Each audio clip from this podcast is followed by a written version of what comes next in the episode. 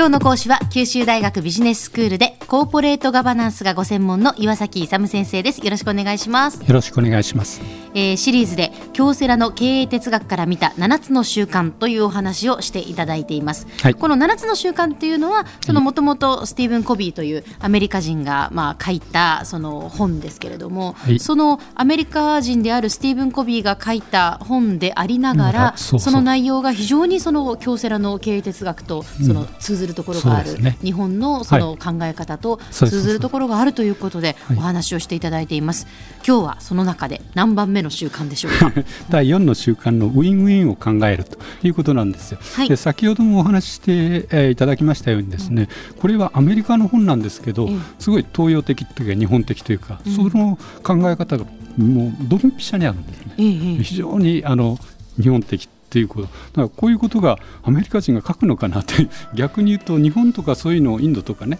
あの中国とかそういうところをよく研究してその成果を入れた本で出ないかなというふうに思うんですよね。で今日はですね、まあ、ウィンウィンを考えるとウィンウィンですから両方お互いにですね仲良くしながら、ね、両方があのいい結果をシナジーを出してですねハッピーに終わろうと。どっちにとってもいいということですね。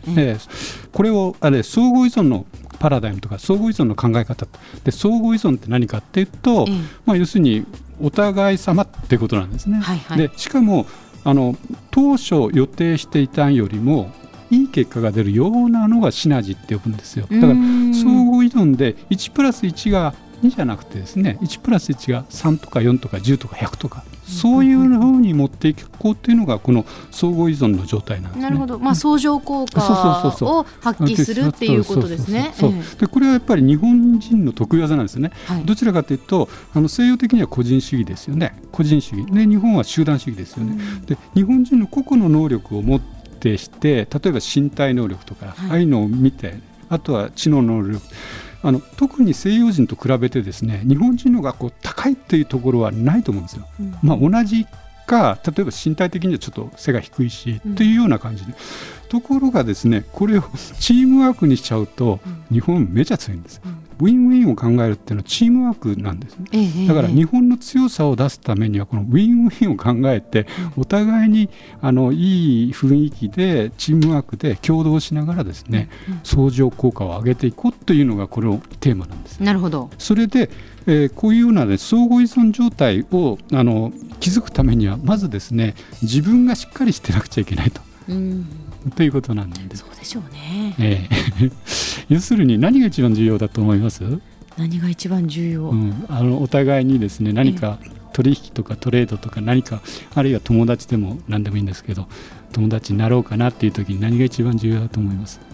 えいやいろいろ重要なものあると思いますけどまずは、うん、その自分がしっかりするっていうことで言うとですよ、うん、先生が常々おっしゃっている良心ですか良心 とかそうですよね、まあ、ええ、良心本心良心がしっかりしててですね、え、約束とかを守れるっていうようなところ、要するに人格として信頼性があるっていうことなんですなるほど、うん、そうですね、うん、確かに確かに。信頼する相手とじゃないと友好関係は築けないですもんねだからその信頼できるためには自分がですね、自分に対しても他人に対しても誠実じゃなくちゃいけないんですよ、はい、うん、だからその信頼性っていうのが一番基礎にある、うん、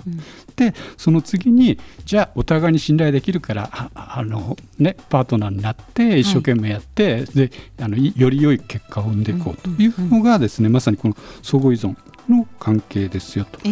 いうことなんですね。はい、それでですねあのこの前あのまでお話しした私的成功というか自立の状態ってどういうのかっていうのをちょっとあの、えー、復習しますと、はい、まずですね自主性主体性を発揮して物事は始めてくださいよということなんですね。だから自分で夢を持って、であ夢を持ってっていうのが、まあ、主体的に夢を持って2番目が目的を持ってっていうのが夢を持ってなんですけど、はい、主体的に夢を持ってで3番目にですね重要な事項から始めるということだったんですね。これが、まあこれが今までのその第1、第2、第3の習慣だったわけですよね。それの時に先ほど言った誠実性とか信頼性が確保されて、自分に対する目標なんですよこれ。はいで自分に対する目標も自分が守っていかなくちゃいけないんですよ。ええ、で他人に対するあの約束もですね守っていくと。これもまあ共通なんですよね。なるほど、うん、だから要するに自分に対する約束事とか他人に対する約束事これも誠実性、それがあれ人格になって、それであの他人とのコミュニケーションをうまくいくと。いうことなんですね。まずはだから自分の中で自分に誠実であるかどうかっていうことですね。だから目標とかね夢っていうのは自分に対する約束事なので、それをちゃんと守れるかどうかっていうのが基礎になる。その上で今度は他人との、そして社会でのという話になっていくわけですね。まずあの自立の状態をしっかり置いといて、ええ、あのそれがあの社会に展開していくと。相互依存になっていってこう社会貢献のベースになっていくとい。うところなんですね。えこれをですね、まあ、ちょっとあの東洋的に言うと自他一如っていうんですよ。聞いたことないとは思うね自他一如ですか、うん、どう書くんですか先生漢字は？えと自分と他人ですね、えー、自他一如って一と、女辺に口って書くんです、ね、あ五徳っていう、ね、何々のごとしとかっていう。でこれはよくあの自分の最終的なこう目覚めの境地っていうのが自分と他人は別じゃないって一緒だっていう感じなんです。これは本当にあの目覚めた人がよくこの本本なんか読んでるとどこでも書いてありますけど。その境地にはちょっと私はまだ そうするとですね自分と他人が同じだっていうと、ええ、この商売とかそういうビジネスなんかやると自利利他っていう考え方が出てくるんですね。自利利他自分の利益は他人を益することだ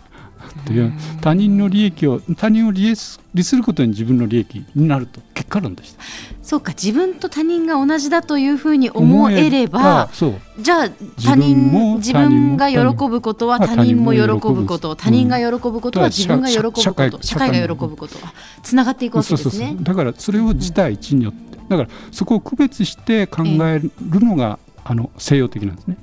あの自己の確率自我の確率とそうじゃなくてあの区別しないで一緒と考えるのが、うん、あのえー、東洋的なもんですよということなんです、えー、でもそれをスティーブン・コビーは第4の習慣で言っているわけですよね。ウィンウィンを考えるということですからね。ということでですね、はい、先生まとめをお願いします。えっとえーと、相互依存の状況というのは、まあ、社会的に1プラス1がですね10とか20とか、まあ、相乗効果を埋めるあの状態なんですね。そういう状態を発揮するためにまず自立の状態として、まあ、信頼性とか誠実性っていうのが重要ですよというお話をしました。今日の講師は九州大学ビジネススクールでコーポレートガバナンスがご専門の岩崎勇先生でした。どうもありがとうございました。ありがとうございました